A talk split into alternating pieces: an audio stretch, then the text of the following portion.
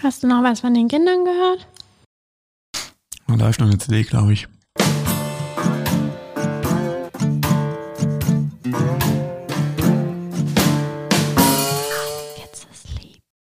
Wir müssen ja auch immer voll aufpassen, wenn man von den CDs von den Kindern hier noch was hören würde. Und wir voll die Copyright-Probleme wahrscheinlich bekommen. Vor allem, wenn die dann noch verschiedene Sachen gleichzeitig hören. naja, da kümmern wir uns jetzt dann eigentlich auch nicht drum, wenn wir unsere Clips hier spielen. Aber ich glaube, das fällt doch alles unter das Zitatrecht. Ja, wollte ich immer fragen. Vielleicht, wenn man nur einen bestimmten Ausschnitt zeigt. Bestimmt. Das war doch bei Musik auch so, man darf nur neun Töne verwenden. es gab ja große Veränderungen hier in der Podcast Family. Oder? Wir haben doch jetzt ein neues Logo. Ja, wir haben ein neues Logo. Da ist noch ein Planet dazugekommen. Dann könnt ihr das sehen. Was ja ein deutliches Zeichen dafür ist, dass hier auch noch ein Baby dazugekommen ist. Und unter der geistigen Umnachtung haben wir dann auch die folgenden Beispiele, über die wir heute reden, geguckt. Ähm, In diesem, in diesem Babyfieber, oder? ausgerechnet auch noch ein Thema, vor dem wir uns ja ganz schön lange schon gedrückt haben, glaube ich, Ja. weil es immer so ein bisschen dünnes Eis ist. Aber mir ist eben noch ein, noch ein toller Aufhänger eingefallen, warum wir es genau jetzt behandeln müssen. Wie heißt überhaupt das Thema? Nicht mal das haben wir besprochen. Feminismus in und um den Film, oder? Ja, also ich, ich glaube, es geht so im, im weitesten Sinne um die Fragen von Repräsentation und im Besonderen halt nochmal äh, in der feministischen Perspektive, also oder in der Gender-Perspektive. Aber mein Aufhänger war jetzt der, dass ähm, ähm, also äh, was ja eine interessante Sache ist, ist, dass in den letzten Jahren ja eigentlich das ganze Thema Gender und Feminismus ja durch eine große Debatte vorangetrieben wurde, die MeToo-Debatte, und dass die ja nicht irgendwo ihren Ursprung genommen hat, sondern in der Filmwelt tatsächlich. Also Hm. ähm, das war ja ein großer Skandal, der eigentlich aus der Filmwelt losgegangen ist und dann aber auch in alle möglichen anderen Branchen weitergetragen wurde und das äh, Arbeitsklima doch nachhaltig auch verändert hat. Und der aktuelle Aufhänger dazu, der mir eben noch eingefallen ist, ist, äh, dass jetzt gerade auch eine andere Branche davon äh, gerade geschüttelt und gerüttelt wird, nämlich die Computerspielindustrie. Die hatten nämlich jetzt gerade vor einigen Wochen ähm, ihren quasi MeToo-Sündenfall, in dem äh, eigentlich das Traditionsschmiede Blizzard, die bisher eigentlich immer für mit so die besten Sachen bekannt war, sich große Abgründe aufgetan haben, was dort äh, so im MeToo-Bereich los war und sich dann aber gleich auch eine Welle über die ganze Branche erstreckt hat, wo es dann wieder um dieselben alten Themen geht. Ja, gut. Die meisten kennen sich jetzt, glaube ich, in der Computerspielbranche nicht so gut aus. Ja. Man kann auch über dieses ganze Thema Gamergate eigentlich auch nochmal Ja. reden. Das ist nämlich auch super interessant, interessant, ja. aber auch ziemlich kompliziert. Mhm. Ich glaube, wir haben beim Film oder in der Fernsehbranche genug zu besprechen. Es ist ja auch schon seit Jahren ein Thema gewesen, ähm, dass ja Frauen unterrepräsentiert sind vor und hinter der Kamera. Und ja, woran liegt das? Also ich habe zum Beispiel gefunden, dass es so eine wettbewerbsorientierte Branche sein soll. Und da wär, würden eben so stereotype Zuschreibungen, die auf Männer passen, äh, bevorzugt. Ja. Wettbewerbsorientiert. Also das heißt, nach dem Motto, der Beste gewinnt, oder? Hm. Durchsetzungsstark sein, risikoaffin sein, das wird dann eher Männern zugetraut. Ähm, das ist ja anscheinend total krass, wie ähm, das mit der Verteilung der Fördergelder ist. Ich glaube, Frauen haben, oh, das hatte ich nochmal nachgeschaut. Ich glaube, 85 Prozent gehen an Männer, kann das sein? Naja, die, die andere. Zahl, die es ja gibt, die auch immer von Pro Quote, ähm, Pro Quote Film heißen die, ne? Also Mhm. dieses Bündnis, das sich eben für eine äh, Gleichberechtigung äh, hinter der Kamera einsetzt, äh, die haben ja mal als erste mal ausgezählt tatsächlich, wie die Sendeminuten in der Primetime verteilt sind und die sind doch auch auf so ein ganz schlimmes Ergebnis Ja, gekommen. ich habe es jetzt nochmal gefunden. Nur ja. 15 Prozent der Kinofilme entstehen unter weiblicher Regie. Regisseurinnen bekommen maximal 10 Prozent der Fördergelder, obwohl Frauen nahezu die Hälfte der Hochschulabschlüsse im Fach Regie ausmachen. Ja, Das gut. ist schon krass. Ja, aber da finde ich, da muss man auch nochmal einen, das stimmt, das ist krass, aber man muss natürlich dann nochmal eine gewisse Klammer drum ziehen, weil die Leute, die ja jetzt ihre Förderungen bekommen, sind ja nicht gleichzusetzen mit denen, die jetzt ihre Abschlüsse machen. Also ich glaube, da hat sich schon auch vieles verändert. Und wir haben ja nicht nur da so ein Gender-Gefälle in, in diesen ganzen Fragen, sondern auch immer ein Generationengefälle. Also man könnte ja gleichzeitig auch nochmal fragen, wie viel von diesen Förderbeiträgen geht denn an welche Generation und wie war das eigentlich damals auch verteilt? Das stimmt, aber was ähm, klar ist, ist, dass je mehr Frauen hinter der Kamera stehen, desto mehr Frauen werden dann auch in dem Werk, also auf der Leinwand repräsentiert. Und deswegen ist es auf jeden Fall ja eine wichtige Entwicklung. Ja, das ist auch naheliegend. Ich meine, diese, ähm, die alte Debatte über den männlichen Blick der Kamera, die kennen wir ja auch. Und dem ist ja auch im Grunde genommen nichts entgegenzusetzen. Also ich finde, das ist sehr evident, dass äh, vor allem, wenn man die Historizität der Filmwelt anschaut, dass das ein absolut extrem männlich gefärbter Blick ist, der dann ja auch gleichzeitig, und das ist, glaube ich, bei der Filmwelt dann nochmal spezieller, als wenn man jetzt, was weiß ich, in die Industrie schaut oder in die Automobiltechnik oder was, ja gleichzeitig auch ähm, wieder äh, Rollenbilder, Genderbilder ja wieder reproduziert.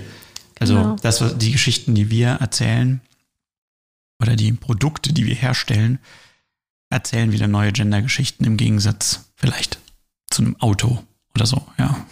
oder vielleicht zumindest mehr als ein Auto. Hm.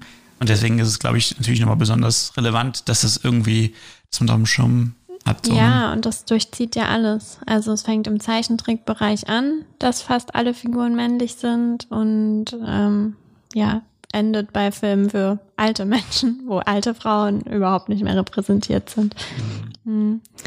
Ja, deswegen wollen wir uns heute mal ein paar Beispiele anschauen, in denen Frauenfiguren eine wichtige Rolle spielen und auch feministische ja. Themen. Und ich denke, einen gewissen Disclaimer muss man auf jeden Fall noch voranschicken, weil natürlich wir auch mit unserem eigenen Blick darauf auch eine Genderbrille anhaben, nämlich unsere eigene. Man kann es immer nur durch die eigene Wahrnehmung alles wahrnehmen und nur weil wir jetzt vielleicht das eine oder andere hier so oder so empfinden, heißt das natürlich nicht, dass die weite Welt da draußen das unbedingt gleich sehen muss. Da kann ja jeder auch seine eigenen Repräsentationsmodelle finden. Ähm, aber wir versuchen uns einfach trotzdem mal aufzudröseln und ein bisschen voranzutasten in dieses Thema hinein. Was für Erfahrungen hast du denn gemacht, so wenn du jetzt ähm, mal anschaust in der letzten Zeit so Stoffe, zu denen du gefragt wurdest oder Rückmeldungen zu Stoffen, ist das ein Thema? Wie und wie wird das so vom, vom Markt angefragt? Mm, ja, beim klassischen Fernsehen ging es eigentlich immer um Frauen. Beim linearen Fernsehen. Die wollen eigentlich immer Frauen als Hauptfigur.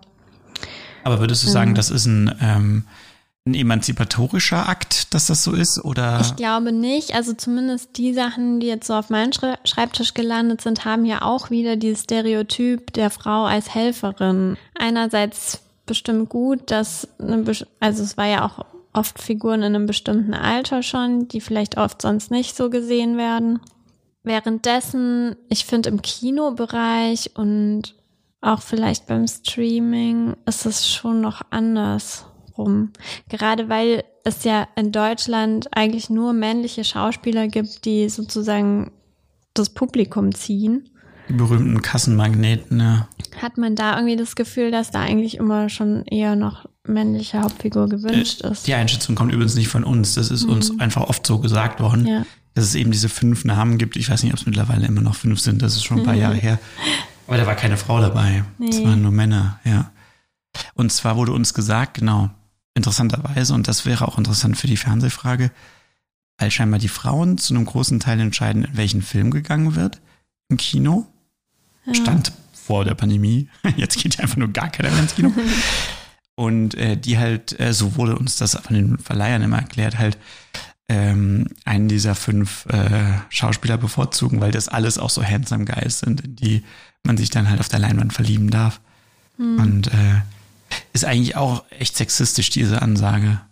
So, wenn man sich vorstellt, dass man eigentlich als Marktstrategie annimmt, dass Frauen eigentlich nur ins Kino gehen, um sozusagen jetzt ihrer romantischen ja. Ader auf der Leinwand zu folgen. Ich kann das auch immer gar nicht so glauben, weil man das selber jetzt nicht so nachvollziehen kann. Vielleicht ist es auch einfach erfunden. ich weiß es nicht. Ähm, ja. Ich glaube, was eine schöne Beobachtung ist, dass so viele kleinere Formate, Formate, die sich so an Fleabag und so anlehnen, dass sie ja total ähm, oft ganz interessante Frauenfiguren haben oder auch ähm, ja mit ganzen Freundinnen Gruppen spielen oder zumindest auch interessante ähm, Genderbilder verhandeln. War ja auch Mappa oder so, das dann zum Beispiel mit einem Mann, aber der in einer weiblich angehauchten Rolle. So. Nämlich als Vater. weiblich angehauchte Rolle des Vaters. Ja, aber des alleinerziehenden Vaters. Das ist ja schon eine Riesenbesonderheit. Ja, auf jeden Fall. Lass uns mal einsteigen mit unserem ersten Beispiel. Good morning. I'm bringing you some sad and upsetting news. First and foremost, I want I am a journalist. I can feel when the world needs. Guess what?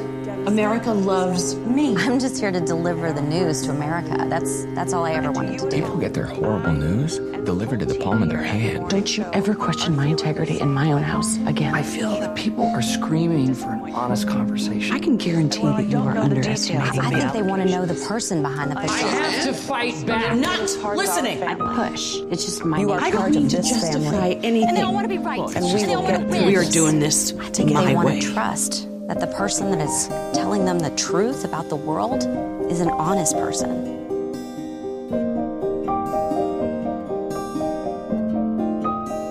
Ja, das war ein Ausschnitt aus äh, der Serie The Morning Show von Apple Plus, dem neuen Streaming-Dienst. Äh, und auch mit ihr großes Flaggschiff, das sie da an den Start gebracht haben. Inhaltlich geht es da um äh, Alex Le Levy, äh, gespielt von Jennifer Aniston, die als Moderatorin der amerikanischen Frühstückssendung The Morning Show eine gefeierte Journalistin und Liebling Amerikas ist und deren Karriere dann durch einen MeToo-Skandal auf den Kopf gestellt wird.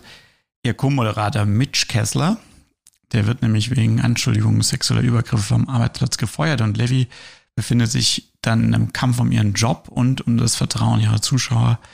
Vielen Dank für diese Inhaltsangabe an harpersbazaar.de.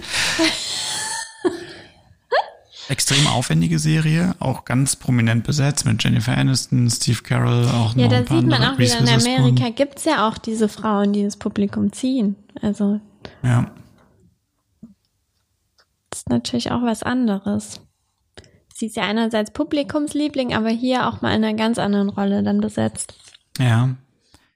Also es ist auf jeden Fall, ihre Rolle ist auch extrem interessant in der Serie, weil man am Anfang denkt, also es ist sehr klug besetzt, weil sie am Anfang einem sehr vorkommt, wie man Jennifer Aniston privat so einschätzt, vielleicht. Ohne sie zu kennen, hat man so ein Bild von ihr und das ist am Anfang. Ja, aber das ist auch sexistisch. Ähm, und dann zeigt sie aber im Laufe der Serie halt total nicht nur, was auch hinter ihrer Figur noch dahinter steht, auch sie als Schauspielerin blüht so voll auf. Also am Anfang dachte ich so, so, ja, okay, Jennifer Aniston, hm. Aber die spielt wirklich richtig gut, je länger die Serie geht und man, man klebt da äh, ganz besonders dran. Ja, also wa- was ist an dieser Serie so besonders, nach, außer dass es für Apple Plus ist und dass es ziemlich aufwendig und umfangreich gemacht ist? Also einerseits spielt es in einem, äh, in einem interessanten Milieu, nämlich äh, rund um diese Fernsehshow, The Morning Show, das ist ein fiktives Format. Das könnte man wahrscheinlich bei uns mit so einem Frühstücksfernsehen oder so Ja, aber das ist ganz anders irgendwie. Das guckt da einfach in Amerika jeder. Wird zumindest behauptet in der Ja. Serie. Nee, aber das ist anscheinend wirklich so. Also in den USA ist anscheinend Morning Show eher sowas wie Wetten das oder. Weil ich fand auch beim Gucken, man hat gar nicht so verstanden, was ist denn das für eine Sendung? Weil es ist jetzt nicht wie Frühstücksfernsehen, sondern das ist irgendwie ein Gemisch aus knallharten Nachrichten und dann kommt aber wieder so voll der Boulevard-Scheiß dazwischen. Also irgendwie kann man sich das ja nicht vorstellen. Ja, und diese Köpfe, die da halt sitzen und das vortragen, sind da halt voll die Leute so. Also das ist scheinbar total wichtig und das hört man auch im Trailer. Man nimmt das so als deutsche Zuschauer hin und glaubt, dass das irgendwie wahrscheinlich in Amerika so ist. Das ist halt mal die äh, Grundvoraussetzung, mit der man da so zu tun hat. Und der zweite Punkt, was passiert dann plotwise, ähm, das ist, dass eben der, der, also Jennifer Aniston hat eben als Mitmoderator äh, diesen Mitch Kessler von Steve Carroll gespielt und damit beginnt die Serie, dass der quasi in so einen MeToo-Skandal hineingezogen wird. Es geht halt einerseits dann um dieses Ränkespiel, was jetzt äh, hinter den Kulissen dort losgeht, weil nämlich Jennifer Aniston selbst auch Feinde im Sender hat und die sie eh schon lange loswerden wollen. Aber auf der anderen Seite wird es ganz, ganz präzise durchsitziert, wie komplex eigentlich so ein Fall heutzutage sein kann. Weil der Fall halt auch nicht so eindeutig gelagert ist, wie man den jetzt vielleicht von Harvey Weinstein oder so kennt.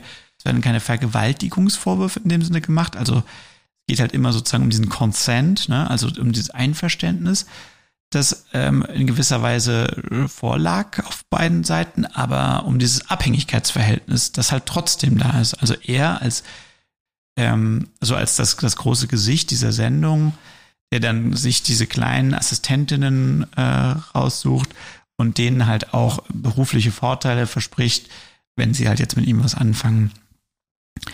Und das wird halt über zehn, in Anführungsstrichen, quälend lange Folgen, also mit quälend meine ich, weil das halt so, so immer wieder umgewendet wird, so dieses Blatt ähm, durchgespielt. Ja, und das ist ja eine interessante Entscheidung, dann als Hauptfigur eigentlich so seine Partnerin äh, vor dem Bildschirm zu wählen, weil man hätte ja jetzt auch ihn selber als Hauptfigur wählen können oder eins der Opfer oder so. Aber das ist irgendwie so ein ganz geschickter Zug, um ja irgendwie da so einen sehr vielschichtigen Einblick zu gewinnen, irgendwie aus ihrer Perspektive, weil sie auch bezogen auf sich selber, was will sie aus ihrer Karriere machen, wie will sie damit umgehen, Entscheidungen trifft und es auch interessant ist, wie sie halt auch mit reingezogen wird in das Ganze. Sie wird ja am Anfang, ja, wie so eine Art, jetzt ist sie seine Witwe oder so inszeniert und ja, es ist irgendwie viel schlauer, so diese feministischen Themen an ihrer Figur zu erzählen, ohne dass sie jetzt so direkt ähm, beteiligt ist daran, finde ich. Ja, und es ist auch ähm, so schlau, finde ich, weil die Serie macht sich eigentlich auf dieser Ebene so nichts leicht. Finde ich also die Welt immer überall den steinigeren dramaturgischen Weg. Weil es jetzt auch nicht so ist, dass man jetzt einfach sagen könnte, okay, da herrscht so ein krasses Schweigekartell und alle haben das ähm, also da, da gibt es irgendwie so Verschwörungen hinter den Kulissen. Das gibt es irgendwie auch. Alle wussten davon, dass dieser Mitch irgendwie diese Affären hat. Aber gleich, also das wurde schon irgendwie auch hingenommen. Und die haben sich damit in gewisser Weise auch zu Mittätern gemacht. Aber die Frage, gerade dann, wenn du jetzt sie als Hauptfigur hast, ist so die ganze Zeit so gestellt, okay, was hätte sie denn irgendwie auch tun können, so, ja? Also ist es auch ihre Verantwortung als jetzt nur eine Nebensteherin, also die von diesen Vorgängen zwar was weiß, aber nicht direkt betroffen ist, ist es, wäre es ihre Aufgabe gewesen, dagegen einzuschreiten oder also ja, ja. Auf der anderen Seite mag man ja auch den Zug, dass sie, sie hat nichts getan, so. Also ihr steht auch zu, irgendwie ihre Karriere weiterzuführen. Und das ist irgendwie interessant. Und sie wird ja eigentlich in dieses Ganze hineingerissen durch die ähm, Reese Witherspoon-Figur, die eben neu dazukommt und ähm, mit ihr dann gemeinsam quasi dieses neue ähm, Team bildet. Und ähm, die dann halt da den Laden aufwühlt, sozusagen. Ja, wir hören mal in die in eine Szene rein. Zum Kontext sei zu sagen, dass Mitch Kessler hier, der ähm, den Vor Vorwürfen ausgesetzt ist, sich mit einem alten Freund trifft, der auch wegen des MeToo-Skandals ähm, belastet wurde und scheinbar seine Karriere deshalb auch verloren hat. Und die beiden planen eine Art äh, Aufklärungskampagne und wollen gemeinsam einen Dokumentarfilm machen aus der Sicht der Männer jetzt äh, das Ganze aufrollen. Und wir hören aus ihrem Dialog, der ganz schön deutlich macht, wie die Serie so argumentiert. Maybe we should just interview the men. Because it might be naive to think that the women would want to participate. Do you think we could get Cosby? No, let's. No. No. I think another smart idea would be to talk about the specificity of the Me Too movements. There was the first wave of guys who were accused, and then there was a second wave, and we could talk about the nuance between the two. I don't think I follow. Well, the first wave was really bad. And then the guys accused in the second wave was just different. And I don't think we should be scared to talk about it. Spell it out for me, won't you, Mitch? Well, you are actually a predator. And people are going to want you to own that. As opposed to. What are you exactly, Mitch?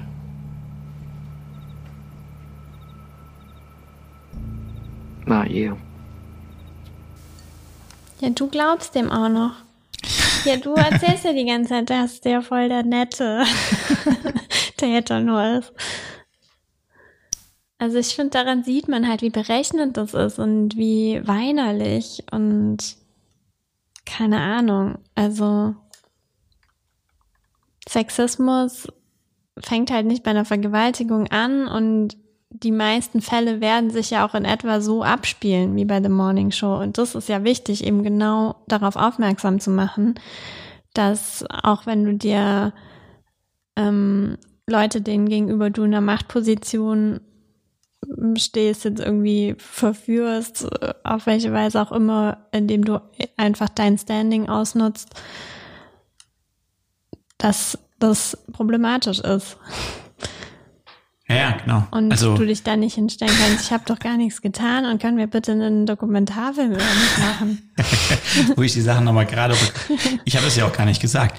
Also, was ich halt in der Serie halt schlau finde, ist, dass man halt, ähm, und zumindest ging es mir so, dass man sozusagen mit seiner Figur, auch gerade dadurch, dass er so charmant gezeichnet wird, wir können uns hier noch einen anderen Ausschnitt anhören dazu, ähm, die ganze Zeit halt sozusagen mit auf diesen Ritt genommen wird. Also wie beurteilt man ihn? Und man weiß halt zu Beginn einfach auch ganz wenig nur über den Fall. Das ist auch schlau, dass sie das weit zurückhalten. Also man weiß eigentlich nur, welche Resultate es gibt, nämlich dass er so öffentlich quasi gesteinigt wird und dass er super krass darunter leidet, dass er jetzt aus dem Job seines Lebens ähm, raus ist. Und ähm, man versucht sich einen Reim darauf zu bilden und auch ein eigenes Urteil darüber zu bilden. Und mir zum persönlich ging das halt so, dass das auch wie so eine Rollercoaster-Fahrt war, dass man eine Zeit lang irgendwie gehofft hat, dass man, dass er sich rehabilitieren kann und sich das aber zum Ende hin dann halt nochmal dreht, dahingehend, dass man, obwohl man, wie gesagt, es gibt keine, äh, also es, äh, die Frage ist, ob das juristisch zu verfolgen überhaupt ist, was er gemacht hat ähm, man trotzdem das für am Ende äh, ausreichend schlimm findet, dass man ihm nicht mehr wünscht, dass er zurückkommen kann. Also auf diese, diese Reise hat mich diese Serie mitgenommen und das fand ich super schlau, dass das halt nicht so ist, dass da so fest zementierte Fronten sind. Ja, der, der, der böse Typ, der irgendwie äh, da, da in der in der Show äh, die Frauen verführt hat und man ist die ganze Zeit jetzt dabei, wie er versucht wird äh, zur Strecke zu bringen, aber andere böse Mächte helfen ihm, sondern das ist so in einem ganz dynamischen und ganz fein gezeichneten Wechselspiel, hatte ich das so wahrgenommen. Ja, sie erzählen ja auch da äh, ganz viel darüber, dadurch, dass ähm, Alex und er halt sehr gute Freunde sind und diese Freundschaft halt auch echt ist und man ihn halt auch ein bisschen durch ihre Augen dann irgendwie sieht und hofft, das kann doch alles nicht wahr sein. Ja. Aber in der Szene finde ich ihn schon jetzt sehr berechnet. Also ich weiß, dass ich ihn schon ab der Szene nicht mochte. Ja, da, da, kann, äh, kann sein, ja. Aber was ich halt hier cool fand, war, also wie detailliert die halt in diese Debatte halt auch einsteigen. Also selbst die Figuren versuchen sozusagen zwischen verschiedenen Bewegungen der MeToo-Debatte zu differenzieren. Ja. Das wird halt, also die sind halt super krass an, am Puls des Diskurses mit dieser Serie, finde ich. Also mhm. es ist eben nicht so einfach gezeichnet, äh, gut, böse, sondern und, und die Serie ist sich darüber bewusst, an welcher Stelle sie sich selbst auch befindet. Und es wird, gibt ganz viele Referenzen auch auf MeToo und auf die anderen, äh, in, in anderen Szenen, auf die, auf die anderen Vorkommnisse. Also die wissen genau, wo die sich in diesem Diskurs befinden. Was ja auch interessant ist, dass der Fall sie eingeholt hatte anscheinend. Also die Serie wurde schon geschrieben oder angefangen, bevor der MeToo-Fall überhaupt in der öffentlichen Debatte war. Aber sie haben ihn dann Ja. mit eingearbeitet. Interessant, ja. Wobei ich das komisch finde, dass sie jetzt Cosby da nennen und so, weil das ist dann irgendwie so ein Gemisch aus wahren Fällen und die Figuren gibt's ja jetzt nicht wirklich. Ach so, das basiert doch auf irgendeinem Buch auch, oder? Ja, genau. Top of the Morning, Inside the Cutthroat World of Morning TV. Ja. Ja. Ähm, wollen wir uns noch eine andere Szene anschauen? Oder möchtest du noch was anderes sagen? Ja, ich. mm, Sollen wir denn jetzt vielleicht mal, Frau Jordan klärt auf, da geht's doch auch in dem ersten Fall. ähm, Na gut, dann springen wir mal dorthin. Die Serie heißt Frau Jordan stellt gleich, übrigens nicht, die klärt auf. Die sollte ich doch auch vorstellen. Die soll zu verstehen, genau. Ja.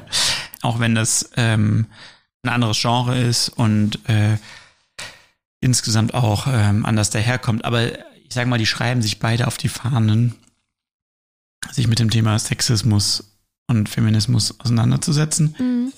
Ja, Frau Jordan stellt gleich, äh, wie man schon aus dem Titel erkennen kann, äh, geht es um eine Gleichstellungsbeauftragte. Das sind ja ähm, Stellen, die es, weiß ich nicht, in Behörden und auch aber in vielen Firmen oder staatlichen Einrichtungen gibt, wo eben Gleichstellungsprobleme behandelt werden. Und die sind ähm, im Stadthaus genau angegliedert und da ähm, hat sie eben ihr Büro mit einigen Kollegen und da können aus verschiedenen Bereichen der Stadt einfach Leute zu ihr kommen, wenn es irgendwelche Probleme gibt. Ich weiß nicht, wie realistisch so eine Stelle ist. Also in dem Ausmaß mit so vielen Mitarbeitern kann ich mir nicht vorstellen. Ja, vor allem äh, habe ich das auch immer so verstanden, dass du quasi, wenn du jetzt äh, bei der Stadt arbeitest, dann kannst du halt zur Gleichstellungsbeauftragten der Stadt gehen. Genau. Und aber da das kommt aber, wenn in irgendeiner Gärtnerei in der Stadt jemand ein Problem hat mit seinem. Vorgesetzten, Ja. kommt er zu ihr und vielleicht gibt es das. I don't know, ist vielleicht auch irrelevant. Aber wir hören mal in den Anfang rein. Man muss Ja. dazu sagen, wir haben von der Serie ein, paar Folgen Nur geschaut. an, ja, die Ähm, ersten Folgen. Ja. Äh, Weil dann brauchte man irgendwann auch das Plus-Abo, das dann Geld Man kostet. muss vielleicht dazu sagen, dass da gerade über zwei Plakate gesprochen wird. Das eine, ich bin heiß auf Eis, ein Werbeplakat mit einer Frau, die sehr leicht bekleidet ist und äh, im Gegensatz dazu ein Plakat für eine Kunstausstellung. Sind Titten. Philipp. Was? Ich dachte, wenn es in Ordnung ist, sind's Brüste und wenn es frauenfeindlich ist, sind's Titten. Ja, aber sagen darfst du das nur, wenn du selber welche hast. Ist wie mit Nigger. Darfst du auch nur sagen, wenn du schwarz bist. Und Rapper. Nee, das darfst du gar nicht sagen. Oder? Was ist denn jetzt damit? Die Ultrafeministinnen wollen wissen, ob wir hier tätig werden oder nicht. Sind Titten. Gute zwar, aber Titten. Herr Ventimiglia von der Eisdiele ist Italiener. Wenn wir den kritisieren, ist das fremdenfeindlich. Und das ist noch viel schlimmer als frauenfeindlich. Glaube ich. Nee, nee, nee, sag dem Spaghetti mal, er soll das abhängen. Was ist damit? Botticelli war auch Italiener. Ja gut, aber der hat Kunst gemacht und kein Eis. Ich bin viel öfter in der Eisdiele als im Museum. Also, wenn die Titten weg müssen, dann die auch.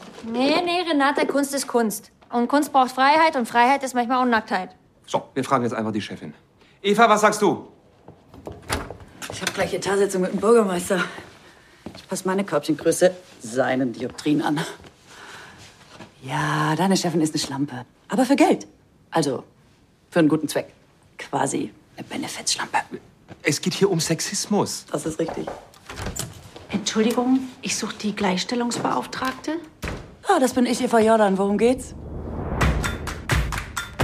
Und die Figur, die wir am Ende gehört haben, das ist dann äh, Katrin Bauerfeind, die die Hauptfigur ist und das andere sind ihre Mitarbeiter und Mitarbeiterinnen, die für sie dort arbeiten.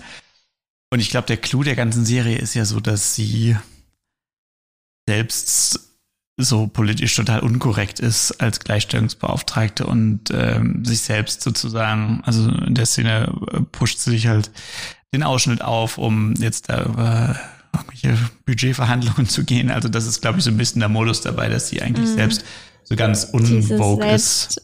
Nee, ich glaube, da geht schon mehr um Selbstermächtigung. Dass sie es halt auch für sich dann nutzt. Ja, okay. Ja. Was kann man dazu sagen? Naja, also ich glaube, was, ähm, äh, weshalb wir das jetzt auch so rausgenommen haben und auch nochmal gegen das andere dagegen gestellt haben, äh, oder was mir da so auffällt, ist halt, ich habe halt so das Gefühl, dass man halt hier, das ist irgendwie so Feminismus für Einsteiger. Ja. Also während man bei dem anderen, ja, die reden über MeToo und die zweite Welle von MeToo und das wird so ganz fein ausdekliniert, wird das hier so für Leute irgendwie erzählt, die scheinbar noch nie was mit dem Thema zu tun hatten oder die das irgendwie alles auch vielleicht zum Lachen ist. Weiß nicht genau. Also mit der, ähm, mit dieser Frage, wie hier diese, die Eiswerbung jetzt mit einem Kunstwerk verglichen wird und die Frage, mal abgesehen davon, dass die ganze Frage für mich absurd ist, warum das jetzt beim Gleichstellungsbeauftragten landen würde, ob man so ein Plakat aufhängen darf oder nicht. Das ist ja, also äh, die Debatte ist irgendwie, finde ich, so abgenudelt und alt. Also die, die, diese Fragen stellen sich mir überhaupt nicht. Das ist natürlich, muss man es unterschiedlich behandeln. Wenn das eine irgendwie ein Kunstwerk ist von 1700 Schieß mich tot und das andere eine Eiswerbung. Ja, vor allem, ich habe mir die ganze Zeit gedacht, na gut, das ist halt eine Satire irgendwie. Aber bei The Morning Show steht auch, das wäre eine Satire. das äh, würde ich allerdings in Frage stellen, das eine Satire ist bei The Morning Show. Das ist schon eine harte Dramaserie, oder? Ja. Ja. Ist ja, ja, das Problem ist, glaube ich, die Figuren. Also hier in dem Fall, ich meine, die Figuren arbeiten da. Das ist deren täglicher Job, sich mit Gleichstellung auseinanderzusetzen und sie scheinen aber keine Ahnung davon zu haben. Weil sich, weil sich Feminismus jetzt nicht auf solche einfachen Phrasen reduzieren lässt, oder warum denkst ja, du? Ja, und die einzelnen Mitarbeitenden da können ja die Fragen auch gar nicht beantworten. Die sind sich ja total unsicher, was man jetzt überhaupt, also die sind, die benehmen sich ja wie, was darf man denn überhaupt noch sagen oder so. Und das ist halt sehr ungenau gezeichnet, finde ich. Auch wenn es witzig sein soll, aber irgendwie dann hat man dann kein gutes Setup erstellt dafür, finde ich. Ja, ob es jetzt witzig ist oder nicht, kann man ja drüber streiten. Ich fand es jetzt auch nicht so super witzig, aber vielleicht andere schon. Trotzdem hat man so das Gefühl, oder ich, als ich das gehört habe, so ja, in der Serie geht es halt um so ein Gleichstellungsbüro, dachte ich erstmal so, ja, das kann eigentlich interessant sein, weil äh, das ja, hm, das bietet halt schon so die Möglichkeit, über einen aktuellen gesellschaftlichen Diskurs halt unterhaltsam zu erzählen. So, das ist ja erstmal gut. So, aber man hat, ich hatte so das Gefühl, die fangen halt so niedrig an mit ihrem Anspruch an den Zuschauer und mhm. machen so diese komischen. Oder ist das auch, ist das überheblich zu sagen, so, weil vielleicht, keine Ahnung, also wir sehen das ja gerade, ne? Also die Frage nach gendergerechter Sprache spaltet ja scheinbar die Nation, wo man so selber ähm, sagt ja, okay, die Gedanken hat man sich also jetzt wirklich schon vor Jahren gemacht mhm. und sich halt irgendwann auch mal äh, ohne eine große innere Debatte, als einem das klar war, einfach dafür entschieden zu sagen, natürlich will man niemanden verletzen oder aus seiner Kommunikation ausschließen.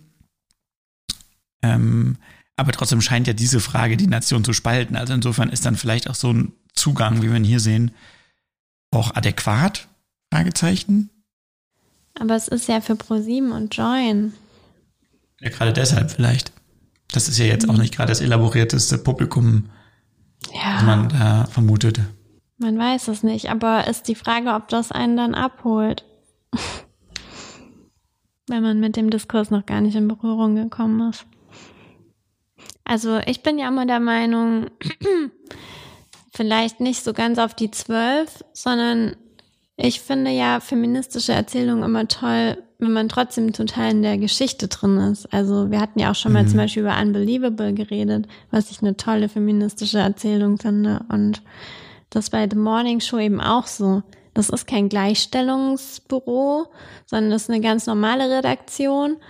Und da spielt sich auch das normale redaktionelle Leben ab mit ähm, seinem ganzen Gefüge und dem ganzen Team und ja. ja, der Repräsentation in den Medien, die da dahinter steht. Und dann kann man auf dieser Schablone irgendwie dieses Thema weitererzählen.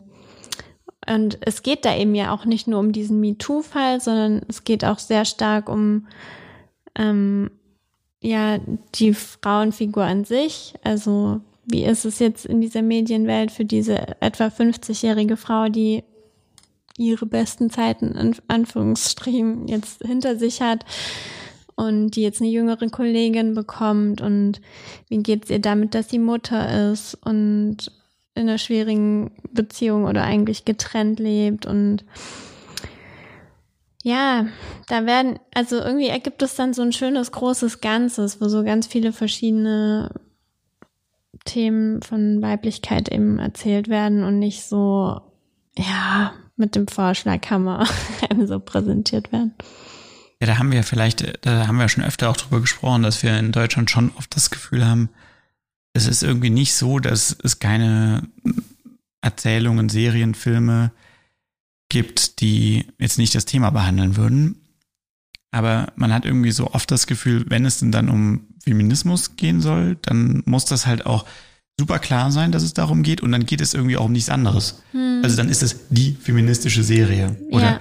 äh, in der ARD hatten wir jetzt ähm, diese queere Serie, äh, wo dann ganz laut damit Werbung gemacht wurde, dass da irgendwie alle Figuren queer sind. Und man hatte das Gefühl, ja, nichts gegen diese Serie, das mag auch gut sein und so, aber es kommt einem immer so ein bisschen geplant dann dadurch mhm. vor. Also nicht so, ja, wir streuen, wir wollen jetzt insgesamt diverser erzählen, deswegen wird Queerness in unseren Filmen mehr vorkommen.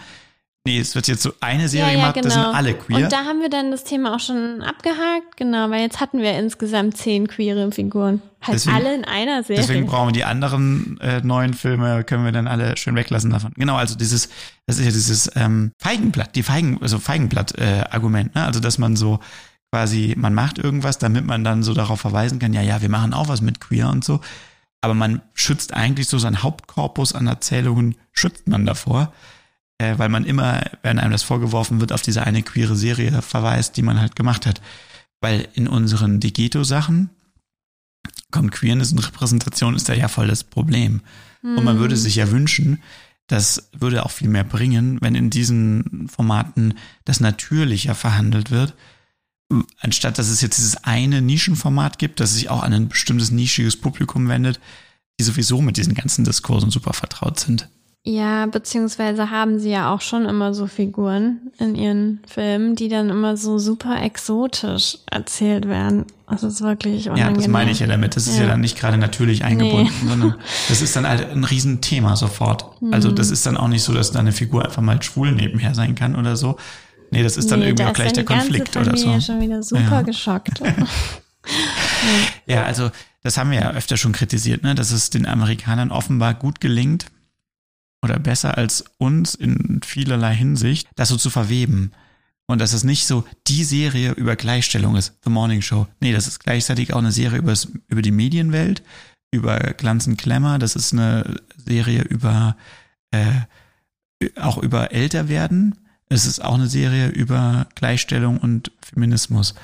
Und ähm, ich würde mal gerne noch eine zweite Szene daraus vorspielen, ähm, die das vielleicht auch noch ein Stück weit untermauert. Äh, das ist jetzt Mitch Kessler nochmal, der ähm, zurück in die Redaktion kommt. Ja, ich sehe immer Mitch Kessler. Ich frage mich, ob diese Ausschnitte nicht auch mit einem sehr männlichen Blick ausgewählt wurden. Das hatte ich mir schon gedacht, dass dieser Vorwurf kommt. Ich hätte ja auch mal welche aussuchen können. Genau. ah, das hat, da, ich habe nämlich einen Vorwurf gelesen. Ähm, je mehr Frauen hinter der Kamera sind, ähm, desto mehr Frauenfiguren kommen vor. Also es können dann doppelt bis dreimal so viele Frauenfiguren sein. Aber sobald es gemischte Teams sind, nimmt man wieder den männlichen Blick scheinbar an. Das müssen wir uns auch merken. Weil wir ein gemischtes Team sind. ja. Nächstes Mal werde ich die Ausschnitte auswählen. Ja, das kannst du gerne machen. Ich habe dich ja heute auch gefragt, ob du es machen hast, aber dann verneint. Also zum Kontext zu sagen, ist noch, dass Mitch Kessler quasi zurück in die Redaktion kommt zu seinen Kollegen, nachdem dieser Skandal aufgeflogen ist und ähm, alle zusammentrommelt und eine Ansprache hält und äh, well, äh, die, die Kollegen sprechen möchte. Isn't this awkward? I know you're terrified to say anything, so I'll do all the talking.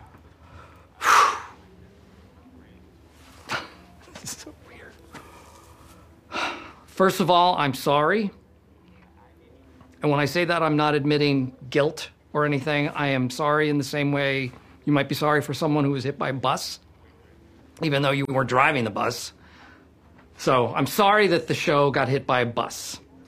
We all got hit. Secondly, I I really miss the shit out of you guys. I miss this place. I miss being here. I miss my partners. I heard that you did an interview with one of my alleged victims and that there's a New York Times article coming out imminently. And we all know how that's going to go. I'm sure they're not going to do a feel good piece about me. So that's the other reason I'm here. I am asking you to speak up on my behalf. We have worked side by side for years and years. We have shared family experiences. We are colleagues. We're friends.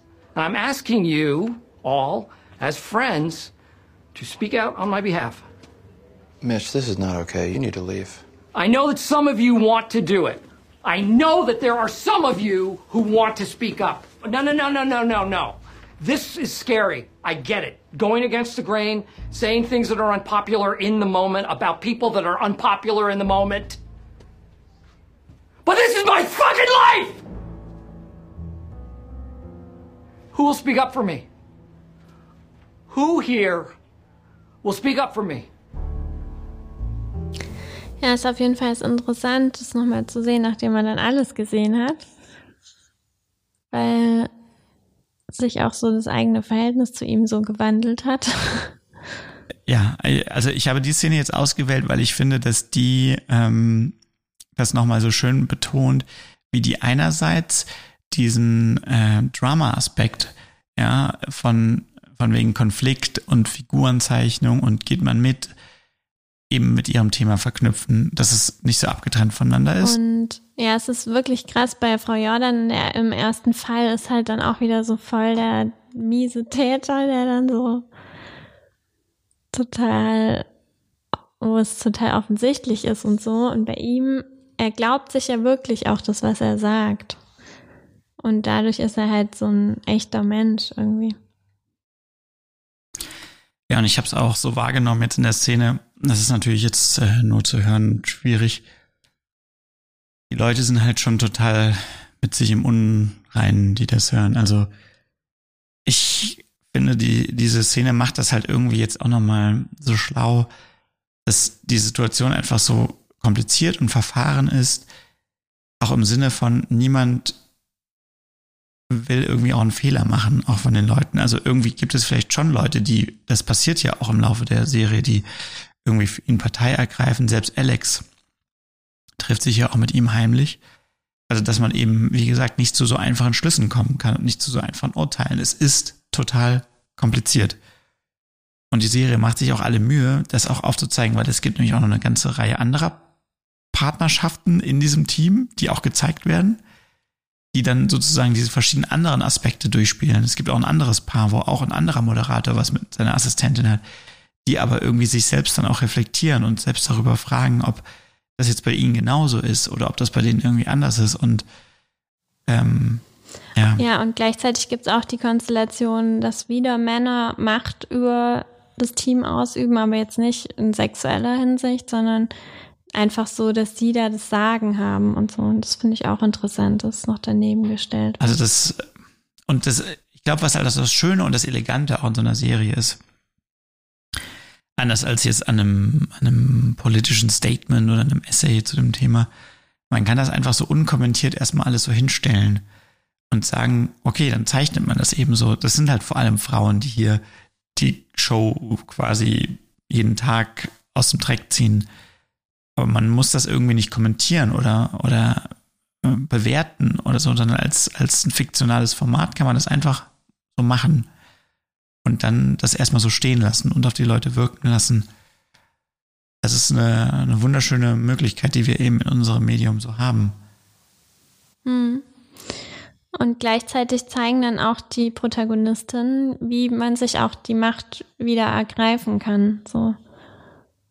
Das ähm, finde ich jetzt im Gegensatz zu ähm, Frau Jordan, die dann ihr Dekolleté dahin richtet, finde ich das dann interessant, dass zum Beispiel ähm, ja, Alex dann ihre Partnerin einfach selbst auswählt und einfach vor den Medien verkündet, so dass die anderen das gar nicht mehr rückgängig machen können.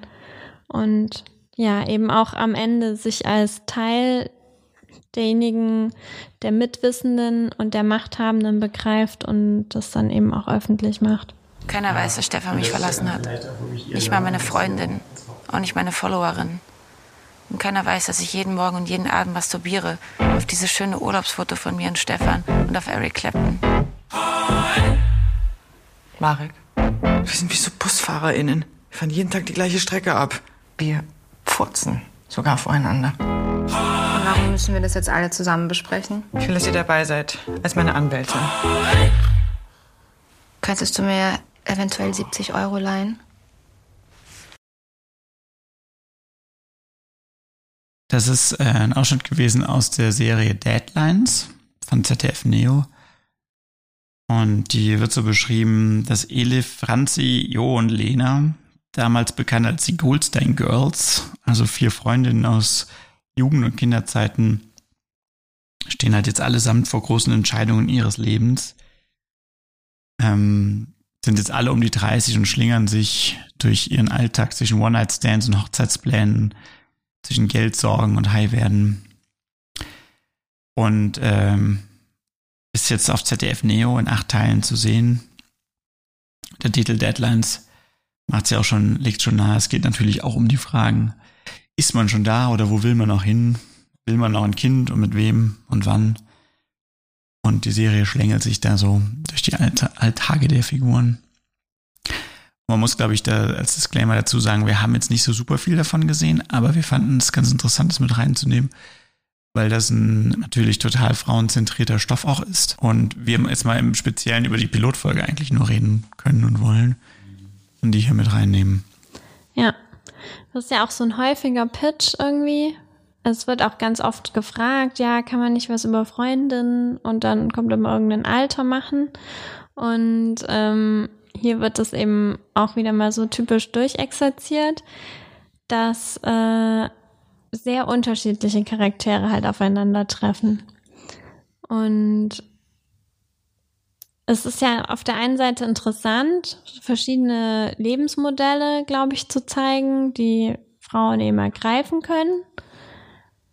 Aber in dem Fall, also für mich ist es einfach immer total schwierig, wenn man sagt, das sind Freundinnen, wenn man irgendwie nicht das Gefühl hat, dass es auf irgendeiner Gemeinsamkeit basiert, sondern dass eben wie in so einem Baukastensystem verschiedene Charaktereigenschaften auf verschiedene Figuren verteilt wurden, nur um sie dann möglichst so aufeinander clashen zu lassen.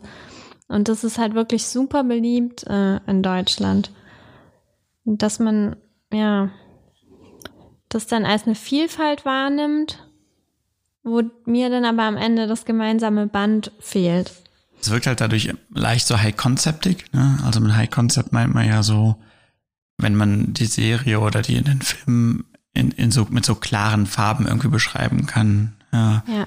Vielleicht müssen wir noch ein bisschen so beschreiben, wie diese Frauen sind. Also die eine, die man am Anfang gehört hat, ist ja so ein Instagram. Äh, mein Leben ist sowas von perfekt. Ähm, ich kontrolliere jeden Tag, ob meine Eizellen alle noch super on shape sind. Die andere ist so eine überkorrekte die keinen CO2-Fußabdruck haben will und deswegen Pflegekind hat und kein eigenes. Und dann gibt's noch die aus der Finanzwelt, die ist ja auf jeden Fall eigentlich noch ganz cool, die Figur. Ja, die ist so ein bisschen, ein bisschen weil die irgendwie so, so Assi-Pratzen, äh, Rap, Hip-Hop, aber gleichzeitig irgendwie so in London am, am Stockmarket tätig erzählt ja, wird. Gut, das ist eine coole Figur. Und dann gibt's halt noch die vierte, die irgendwie komplett irgendwie hängen geblieben ist und keine Kohle hat und nicht weiß, was werden soll und weiß aber nicht, alle Männer, Drogen nimmt. Aber alle Männer fahren auf sie Genau. immer ab. Irgendwie alles sind immer in sie. Und ähm, ich hatte die ganze erste Folge über, wusste ich nicht, äh, treffen die sich zum ersten Mal oder okay, kennen die sich schon immer? Ja, scheinbar kennen sie sich schon lange, aber dann haben die sich jetzt ewig nicht gesehen oder sehen die sich andauernd? Das ist irgendwie total unverständlich gezeichnet, diese Freundschaft. Aber grundsätzlich habe ich eigentlich das Gefühl, dass ähm, feministische Themen und so ein Empowerment über Freundschaften rüberzubringen eigentlich total die coole Möglichkeit ist. Also ich brauche kein Gleichstellungsbüro, sondern zeigt mir einfach coole Frauenfiguren. Das äh, reicht mir dann. Also was mir persönlich dann halt, äh, das, das schlägt auch wieder in dieselbe Kerbe, was wir eben so gesagt haben. Ich finde diese ganze Serie, die trötet halt so vor sich her, wie unangepasst und hip und cool sie halt irgendwie so ist. Also finde auch schon allein im Trailer, sie am Anfang halt so damit anfängt, da irgendwie so zu erzählen, äh, wie sie da immer irgendwie auf irgendwelche Fotos masturbiert und so. Also man hat so das Gefühl, die kommen sich dabei auch so cool vor, sich das jetzt so zu trauen und so. Und es ja. ist irgendwie so, äh, die Serie ist, geht dann auch die ganze Zeit so weiter. Also sie ist dann so ganz komisch, so unflätig und ähm, Ja, dann hat man immer das Gefühl, dass die Macher so hören, so, ah ja, dann steht in der Zeitung mutige Frauenfiguren, sie lassen sich gar nichts mehr bieten. Genau, sie sind auch bereit, über Sex zu reden und so. Und mhm. wie bei Sex in the City, aka 1999 oder wann das halt gewesen ist. Ne? Also ich habe halt so das Gefühl in dieser Serie, was mir halt sehr fehlt, ist so die, so die ich spüre keine Liebe für die Figuren selber. Ja. So, also die werden halt so, es wirkt mir so ein bisschen so, als wären die mit einer sehr großen Tafel gemacht worden, auf der man irgendwie so erstmal so ein Viereck aufgemalt hat und dann in jede Ecke irgendwie eine der Figuren mit ihren Eigenschaften.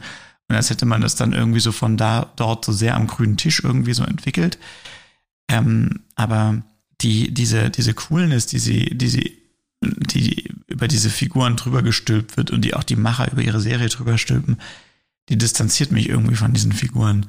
Und ähm, das mag, das ist eine persönliche Einschätzung, aber mir ist das dann zu wenig. Also ich muss am Ende des Tages mich schon auch mit den Figuren verbinden können und eine gewisse Sympathie der Machenden dafür spüren, was mit ihren Figuren ist. Und dann ist mir das auch egal, ob das ein Serienkiller ist oder ein, ein, ein Sexual Predator wenn dafür irgendwie so eine Zuneigung für ihre eigene Figur spürbar ist, dann kann ich da irgendwie auch mich zu in Position bringen. Und das hat bei mir hier überhaupt nicht funktioniert. Nee. Ja, ich weiß auch nicht, ob das so altmodisch ist, so nach dem Motto, ah, bei Friends oder was weiß ich, du willst ja auch einer von den Freunden sein. Weiß ich nicht.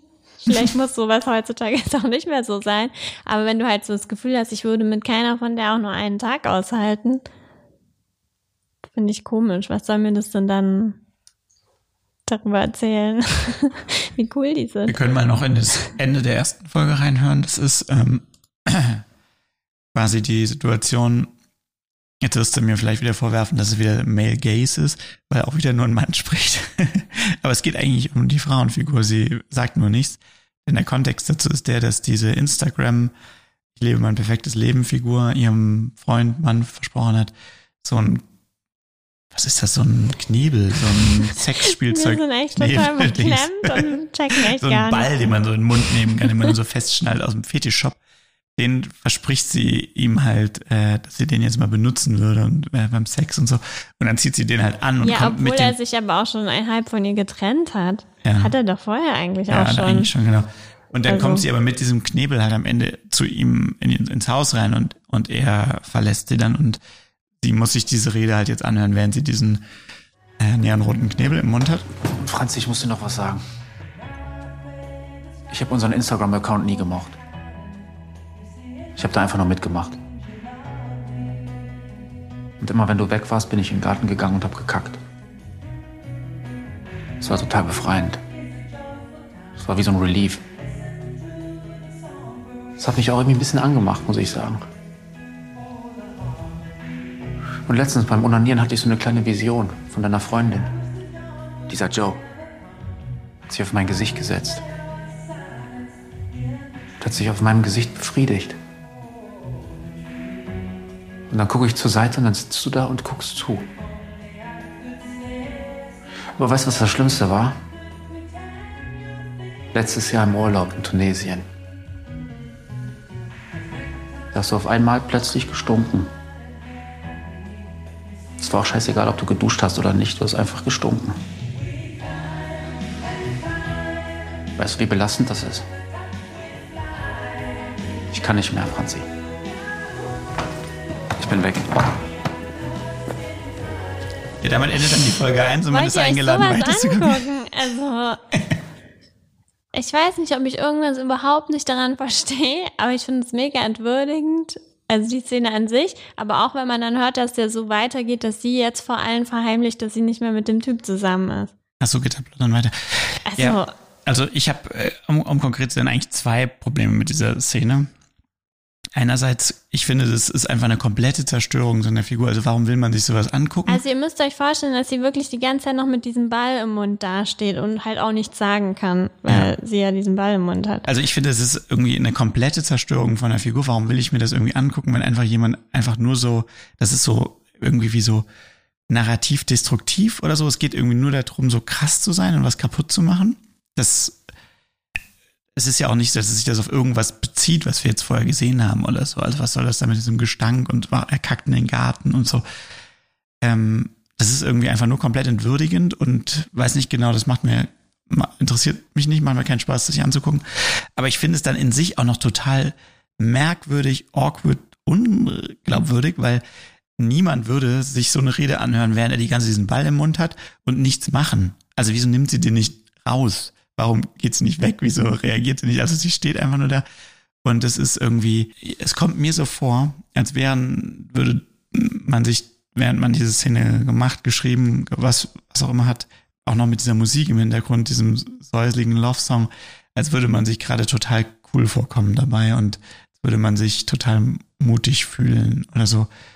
Und das, wenn ich so die Absicht dahinter erkenne, dann gucke ich irgendwie durch die Figuren auf der Leinwand durch und sehe die Absicht dahinter der Machenden. Oder ich glaube, sie zu sehen. Weiß man nicht, Spekulation. Ja. Also, das ist einfach so tief niederträchtig. Ich kann das einfach nicht unter vier Freundinnen schlingeln und durch ihr Leben abhaken irgendwie. Ich meine, das ist ein traumatisches Erlebnis, was da. ich weiß nicht, irgendwie kann ich das nicht lustig finden. Und man muss wirklich die ganze Zeit mitbedenken, dass er ja auch in der Szene davor schon gesagt hat, ich werde dich verlassen. Also, die rennt jetzt mit dem Ball dahin, um ihn irgendwie betteln zurückzuholen und dann sagt er ihr das. Also, wie soll ich die Figur noch ernst nehmen? wir machen was über starke Frauen. Dass, dass da irgendwie so das Konzept so stark spürbar ist. Also das Mhm. ist irgendwie nicht so verwoben mit einer Narration, das ist seine Themen, da haben wir auch schon mal eine ganze Folge auch drüber gemacht, dieses Thema und das Sujet irgendwie miteinander verwoben Das war sind. aber die Folge, die am wenigsten Leute anhören wollten. Also deswegen können wir das jetzt Deswegen eigentlich nochmal komplett. Keiner den. Kontext. Ähm, ja, aber man merkt halt total, dass dieses, die vier müssen unterschiedlich sein, ist irgendwie höher gehängt als die vier sind befreundet. Was eigentlich, tja, Ja. der positive und interessantere Aspekt ist. Und ich glaube, bei unserem letzten Beispiel, nämlich Tuka und Bertie, da ist es halt andersrum. Da hat man auch zwei Freundinnen, die unterschiedlich sind, aber du zweifelst nie ihre Freundschaft an.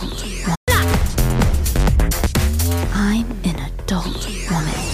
I deserve to be treated like a person and not an object. So get out of my space or I'll break your face!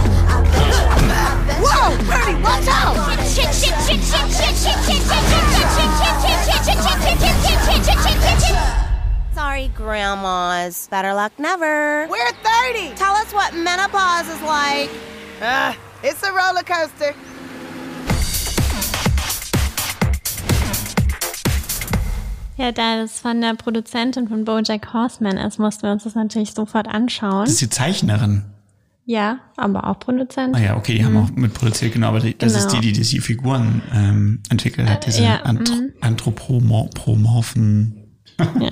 Und diesmal sind es hauptsächlich Vögel äh, mit Körpern, aber auch Pflanzen und so. Also die Serie ist noch verrückter auf jeden Fall und äh, viel feministischer, weil wenn man das schaut, finde ich, dann denkt man wieder so, ja, Bojack Horseman, diese, dieser depressive Mann, dem ich da sieben Staffeln folgen muss, aber hat auch Spaß gemacht. genau, und ähm, diesmal geht es eben um zwei Freundinnen, die eigentlich zusammen gewohnt haben und jetzt ist aber die eine mit ihrem Freund zusammengezogen und das stellt ihre Freundschaft jetzt nochmal auf eine neue Probe, sich nochmal neu zu definieren. Und ähm, ja, es sind zehn Folgen der ersten Staffel und es gibt jetzt auch eine zweite Staffel, die wir aber noch nicht gesehen haben. Und ähm, ja, die verhandeln relativ episodisch, aber teilweise auch horizontal eben auch viele Frauenthemen. Also in einer Folge möchte sie eine Beförderung. Äh, in einer anderen Folge geht es aber auch um das Thema Sesshaftigkeit. Sollen wir uns ein Haus kaufen oder nicht? Ähm, in der anderen Folge geht es aber auch um ihre Vergangenheit und einen sexuellen Übergriff, den eine von ihnen erlebt hat. So. Ja, und so ein bisschen die Klammer, die das Ganze ja äh, umfasst, ist, dass sie so ein, ein, super krasses Fable für Bäckerei hat, also so Backwaren, mhm. Croissants und so. Mhm. Und halt bei so einem super krassen ähm, Bäckermeister, wie heißt der nochmal? Äh, Pastry Pete an, anfängt, der sie, der sie so als äh, Lehrling mitnimmt und auch äh, zu so krassen Veranstaltungen. Und der wird halt auch übergriffig ihr gegenüber. Also Bertie gegenüber. Genau, der, Bertie der ist die mit dem Freund, die auch so ein bisschen bodenständigere der beiden und Tuka ist halt so völlig Banane und lebt Aber so eine Freundin, wie jeder gerne eine komplett hat. crazy, chaotisches und sehr unabhängiges Leben. Ja, und der, dieser Pastry Pete, also der, ihr Arbeitgeber, der fängt halt so Avancen mit ihr an und wird so übergriffig und es geht halt schon horizontal dann so darum, wie sie das halt erst irgendwie so noch hinnimmt, die Bertie, weil sie auch gleichzeitig so völlig stolz und froh darüber ist, jetzt da in dieser Bäcker, dieser krassen Bäckerei sein zu können und sich dann aber dann doch auch mit ihrer Freundin zusammen dann am Ende gegen ihn ermächtigt. Und anders als bei Deadlines denkst du halt da sofort, oh, ich will mit denen befreundet sein. Und die haben halt Vogelköpfe. Und ich hasse auch Vögel eigentlich. Also man fühlt sich auf jeden Fall, nachdem man das gesehen hat, nicht schrecklich, wie bei dem, was wir gerade gehört haben, sondern hat irgendwie Lust, als Frau rauszugehen. Ihr müsst allein mal gucken, wie die da laufen im Vorspann. Die gehen so, keine Ahnung, als gehört denen so die ganze Stadt. mit so weit ausholenden Schritten und so. so. Mit so Cowboy. Ja, so, so gehen sonst vielleicht ja. nur Männer, aber die denken sich so, nee, das machen wir jetzt so. Und danach will man halt auch rausgehen und so cool sein. Ja. Das finde ich, ist einfach eine gute Message. Eine Situation, die können wir uns ja nochmal anhören. Ähm, das ist eben äh, in der Folge, in der sie eine Beförderung haben möchte, Bertie. Ähm, oder sie, sie nimmt sich so vor, morgens äh, so, ja, eigentlich hat sie es längst verdient, sie ist auch viel fleißiger und besser als ihre männlichen Kollegen und sie hat eigentlich jetzt diese Beförderung auch verdient und morgens nimmt sie jetzt vor, jetzt lasse ich mir nichts mehr bieten und versucht dann sozusagen jetzt mal so wie Männer das halt so machen, äh, mit dem Chef halt mal auf so ein äh, Smalltalk-Gespräch irgendwie so zu kommen. Alright, switch on the charm, Operation Smalltalk with the boss has begun. Hey, Holland. Oh, good morning, Bertie. That was some nice weather we had over the weekend, eh?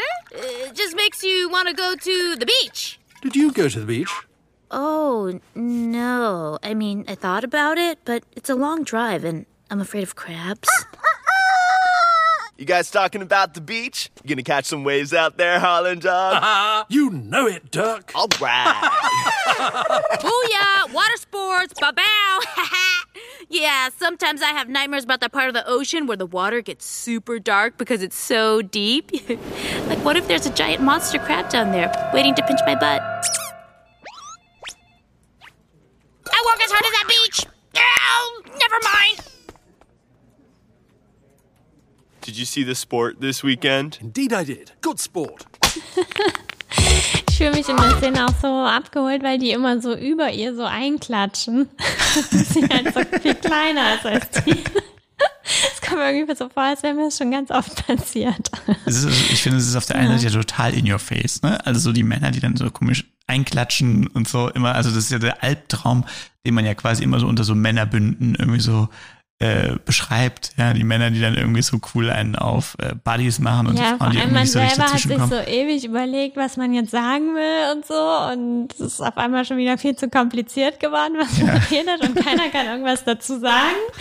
Und die dann einfach so, did you see sports? Ah, yeah, cool. Ja, und auf der anderen Seite finde ich es aber trotzdem auch so, dass zum Beispiel dieser Chef jetzt in dieser Szene der ist ja zum Beispiel jetzt gar nicht so, dass man jetzt, der ist ja überhaupt kein Arsch zu ihr oder so. Ja? Also sie sagt am Anfang das Gespräch an und der ist ja total offen und redet mit ihr. Hm. Und dann kommt aber irgendwie so Dirk dazu und mit dem kann er dann halt noch so ein bisschen besser reden. Also ich, ich könnte mir halt so vorstellen, wenn man selbst so diese Szene schreibt, dass man dann halt so total schnell dazu verfallen würde, ja, okay, sie spricht den irgendwie an, den Chef, aber der Chef ist total abweisend und erst als Dirk kommt, kann er, sind sie dann so Mhm. total gute Buddies. Nee, die machen das irgendwie dann doch auch nochmal am, ambivalenter, weil dieser Chef würde eigentlich jetzt mit, also so lese ich die Szene, der würde mit Bertie auch reden, Mhm. wenn sie denn auch ein bisschen mehr aus dem Quark kommen würde. Also ähm, das und, und insofern ist das für mich auch so eine moderne Form von Feminismus, die ich hier spüre, weil ich jetzt nicht nur sage, äh, Männer sind doof, äh, der Chef ist einfach ein scheiß Sexist und der will einfach immer nur mit anderen Männern rumbuddien und so. Nee, es zeigt irgendwie auch, dass es so eine Wechselwirkung halt ist. Also es ist irgendwie einerseits sind die Männer halt immer so High-Five-mäßig, klatsch ein und so. Und die Frauen, also in dieser Szene, ich rede nicht über die Frauen insgesamt, aber sie verbaselt es ja auch selber sozusagen, ja. Und sie hätte die schon, also das ist irgendwie, es bleibt dadurch ambivalent. Und das mag ich daran halt irgendwie so sehr, dass es halt sich auch so eine einfache Antwort damit ein Stück weit entzieht. Ja, ja, und dadurch kann man sich halt auch viel besser in den Situationen wiederfinden, weil die Situationen, die man jetzt als Frau erlebt, sind oft viel mehr so wie in der Szene, als dass mir jetzt sowas Schreckliches wie mit diesem Ex-Freund da passiert, was wir halt vorhin bei Deadlines gesehen haben.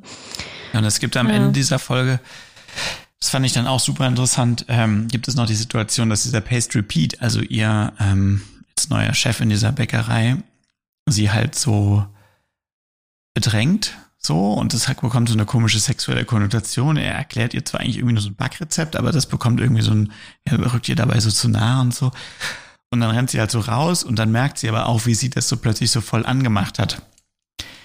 Und das fand ich halt auch super interessant und super ambitioniert erzählt, weil man könnte sich natürlich auch dort wieder sofort vorstellen, wie man jetzt so einen, so einen übergriffigen Chef, der da sich irgendwie so an die Frau ranmacht, halt als so ein, so ein Dämon sieht, aber die gehen eigentlich noch einen Schritt weiter und erzählen sozusagen aus ihrer Perspektive, dass irgendwie aus dieser Melange von diesem Typen, der halt äh, für sie voll das Backidol ist, auch irgendwie eine sexuelle Anziehung von ihr auch tatsächlich so erwidert wird oder so.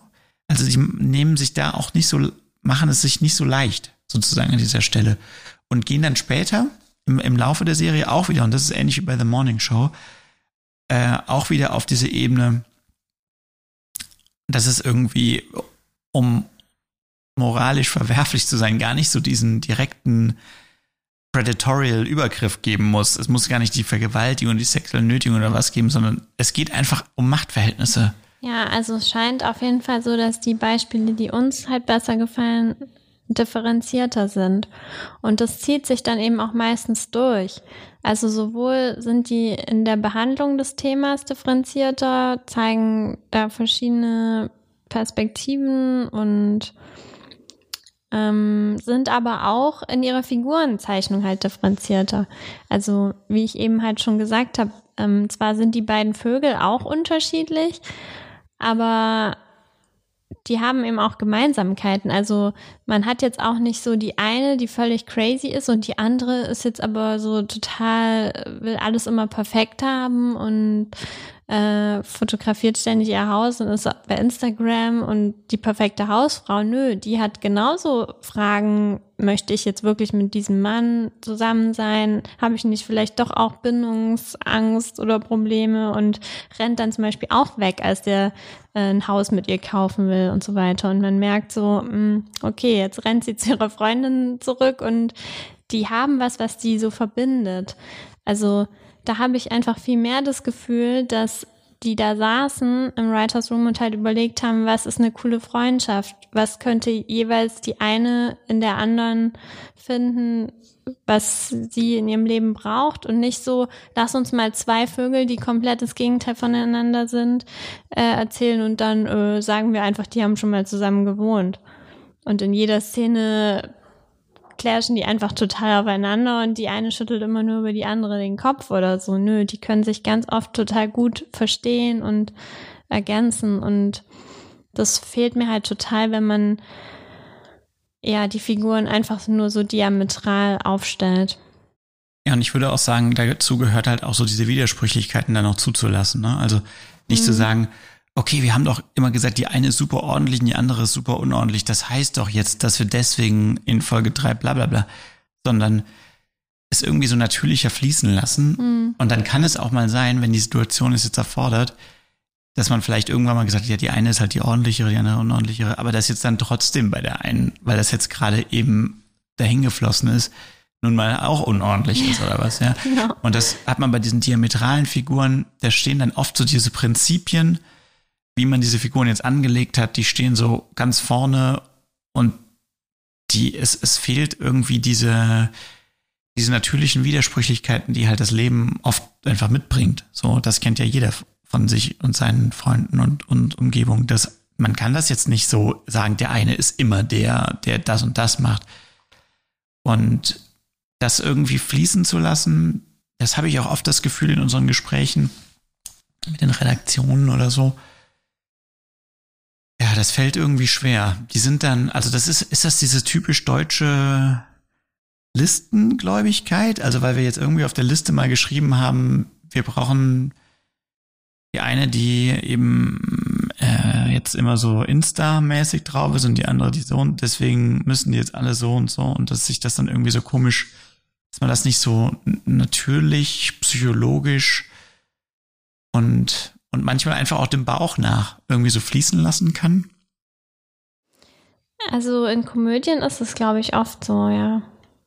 Das sind ja jetzt beides äh, Comedy-Beispiele, die wir da haben. Und ich glaube, dadurch, dass man das dann oft mit Überzeichnungen gleichsetzt, wirkt sich das dann leider auch auf die Figuren aus. Ich finde das nicht sehr positiv, weil in irgendeiner Weise will man sich schon in den Figuren wiederfinden. Und gerade jetzt nochmal, wenn man sagt, heute geht es um Frauen, es gibt einfach nicht so viele tolle Frauenfiguren, in denen man sich wiederfinden kann. Es ist ja einfach, über ein Jahrhundert gab es immer Filme, in denen, weiß ich nicht, sieben Männer vorkamen und eine Frau, deren einzige Eigenschaft war, die Frau zu sein. Deswegen ist es eigentlich nicht zu spät, da jetzt irgendwie interessante Rollenmodelle zu erzählen, wo man danach auch sagen kann, ja, cool. Ich könnte so werden wie Bertie. Mit einem Vogelkopf. Am Ende hat sie auch noch die Beförderung bekommen. Ja. Und ähm, wie gehst du selber, wenn du jetzt Bücher schreibst, damit um, mit dieser Herausforderung, Repräsentation für Frauen, aber auch für andere Gruppen zu schaffen? Also die Verantwortung, die auf den Schultern lastet, sind ja riesig quasi, weil dieser Vorwurf, zum Beispiel, der ja oft jetzt von der queeren Community kam, wir kommen einfach nicht vor in der medialen Abbildung, der ist ja super berechtigt von Frauen. Wir kommen nicht vor oder zu wenig oder wenn dann nur als Gimmick oder als Trophäe, ist ja total berechtigt. Wie geht man damit als Autor um? Mit dieser Bürde? Naja, also Bürde würde ich es nicht bezeichnen, weil es einfach auch ähm, ja eine coole Chance ist. Also jetzt haben wir es ja in der Vergangenheit öfter erlebt, dass sobald du irgendwie sagst, man hat eine Frau, die Wissenschaftlerin ist und im besten Fall irgendwie noch Physikerin oder was weiß ich, du automatisch schon eine coole Figur hast, die es so noch nicht gab. Das macht es einem ein bisschen leichter, das stimmt. Ähm, aber insgesamt, ja, finde ich, dass die Verantwortung total da ist. Und ähm, ich finde, dass bei jeder Figur eine wichtige Rolle spielt. Also man sich immer überlegt, könnte es eine Frau sein, weil man oft merkt, komischerweise, dass man da auch dazu tendiert, selber diese medialen Vorbilder zu übernehmen. Also das ganz oft, weiß ich nicht, der Arzt, ja, ist halt ein Mann oder so. Und dann so, hm, wieso überhaupt? Und der Polizist und was weiß ich. Ähm, ja, das finde ich total wichtig.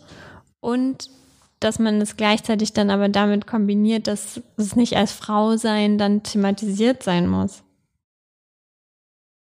Also nur weil jemand ein Polizist oder Polizistin ist, dann Ja, ja. gleichzeitig auch das Thema wieder, wie kann sie jetzt Familie und Beruf vereinen? Ja, genau. Das finde ich wichtig, ja. Und Ja, du hast ja oft so gesagt, man kann das dem einzelnen Filmemacher ja nicht anlasten oder nicht vorwerfen, wenn er da nicht darauf achtet. Aber Hm, naja. aktuell ist die Situation schon so, dass man es machen muss. Und ich meine, Frauen, ja, das ist jetzt total im Bewusstsein. Und da sieht man ja auch wirklich Verbesserungen. Und da ist es für mich ja auch als Frau jetzt total leicht anzudocken und da mitzureden. Aber ja, andere, wie eben die queere Community und ähm, ähm, People of Color und so weiter sind immer noch komplett unterrepräsentiert. Und das ist total schwierig. Weil, ja, da ist es noch schwieriger, oft dann die zu platzieren, ohne dass gesagt wird, ja, warum ist es dann nicht Thema des Films oder der Serie? Ja, mein Argument ist ja, oder meine Frage, die ich äh, mir stelle, ist, kann man sozusagen aus dieser, aus dem Umstand, ja, dass wenn man das statistisch erhebt, dass jetzt Frauen über 60 äh, im Verhältnis zur Bevölkerung nur so und so viele Repräsentanten, nur so und so viele Repräsentanten in Filmen hat. Das kann man ja statistisch erheben. Kann man daraus sozusagen die Forderung für den einzelnen Filmemacher ableiten, dass er das jetzt sozusagen statistisch gerade ziehen muss? Und das ist halt natürlich schwierig so zu beantworten, weil ich würde mir total zustimmen, allem, was du sagst, so ähm, haben wir in unseren Filmen auch. Aber ich möchte natürlich die Situation vermeiden, dass jemand zu mir kommt mit einer Liste, wo drauf steht, ähm, in der Bevölkerung gibt es so und so viele, die, die dieser und jener Gruppe angehören und wir haben so und so viele Figuren, also muss statistisch gesehen mindestens eine. Also das wäre ja sozusagen am Ende dann die Forderung, Ja, aber dass wenn man das auf einen einzelnen durch- Film runterbricht. Ja, im einzelnen Film, okay, aber auf alle Filme bezogen sollte es eigentlich so sein. Ja, genau. Also, stimmt. keine Ahnung. Muss ja eigentlich jede zehnte Figur queer sein und so. Die Hälfte müssen Frauen sein. Und so weiter. Und wenn die anderen Filme das nicht machen, dann musst du es ja erst recht machen. Also was ich halt, womit ich halt gute Erfahrungen gemacht habe, ist, ähm, aber das kommt auch nicht immer auf, das stößt auch nicht immer auf Gegenliebe, ist ja auch nochmal die Frage der Besetzung dann am Ende, ne? Also du kannst ja ganz oft auch in dem Drehbuch äh, steht halt der Arzt bla bla bla, dann kann man das trotzdem mit einer Frau besetzen. Es gibt manchmal gewisse narrative äh, Hemmnisse, die eine bestimmte Identität eben nahelegen. Aber ganz oft kann man das ja auch eben trotzdem anders cross besetzen. Ne? Also mit cross meine ich zum Beispiel ein anderes Geschlecht, aber es kann auch eine andere, äh, eine andere Nationalität sein, ähm, eine, eine queere Figur, ohne dass das halt quasi direkt in der, dem Buch so vorgesehen sein muss. Und ähm, das wäre ja für mich eigentlich die reinste Form davon und die perfekte Form, weil wenn es im Buch nicht mal so geschrieben ist und man es einfach in der Besetzung umdreht, dann ist man automatisch auch dem Fallstrick ausgewichen, dass es zum Thema werden kann. Also, äh, das wäre mein. Kommen wir jetzt damit zu einem natürlichen Ende. Nach einer kurzen Babyunterbrechung will ich noch fragen, da es ja auch immer jetzt um äh, Empowerment geht. Welche Szene sollen wir uns denn jetzt noch anhören? Es gibt noch einmal die Szene, wo Jennifer Aniston sich gegen ihre Tochter empowert. Und es gibt noch die, Szene, in der äh, die eine Mitarbeiterin von Mitch Kessler sich gegen den Rest der Redaktion empowert. Welche ist denn die zweite? Ja, da bist du jetzt scheinbar Ah, da überfragt. bin ich jetzt neugierig, aber die erste will ich auch auf jeden Fall hören. ja, mach mal die erste. Die erste. Die finde ich einfach cool, weil sowas hat man noch nicht gesehen. Let's just not do this right now. You need to leave. I can't even believe what you're doing now. What? What am I doing? I'm not going to take care of you right now. Okay, then I will leave. Great. Go share it with America. They'll take care of you. Oh, fuck you, kid! Oh, fuck you! Did you really just say that? Yeah, I did. I just said fuck you. And I mean, how fucking dare you?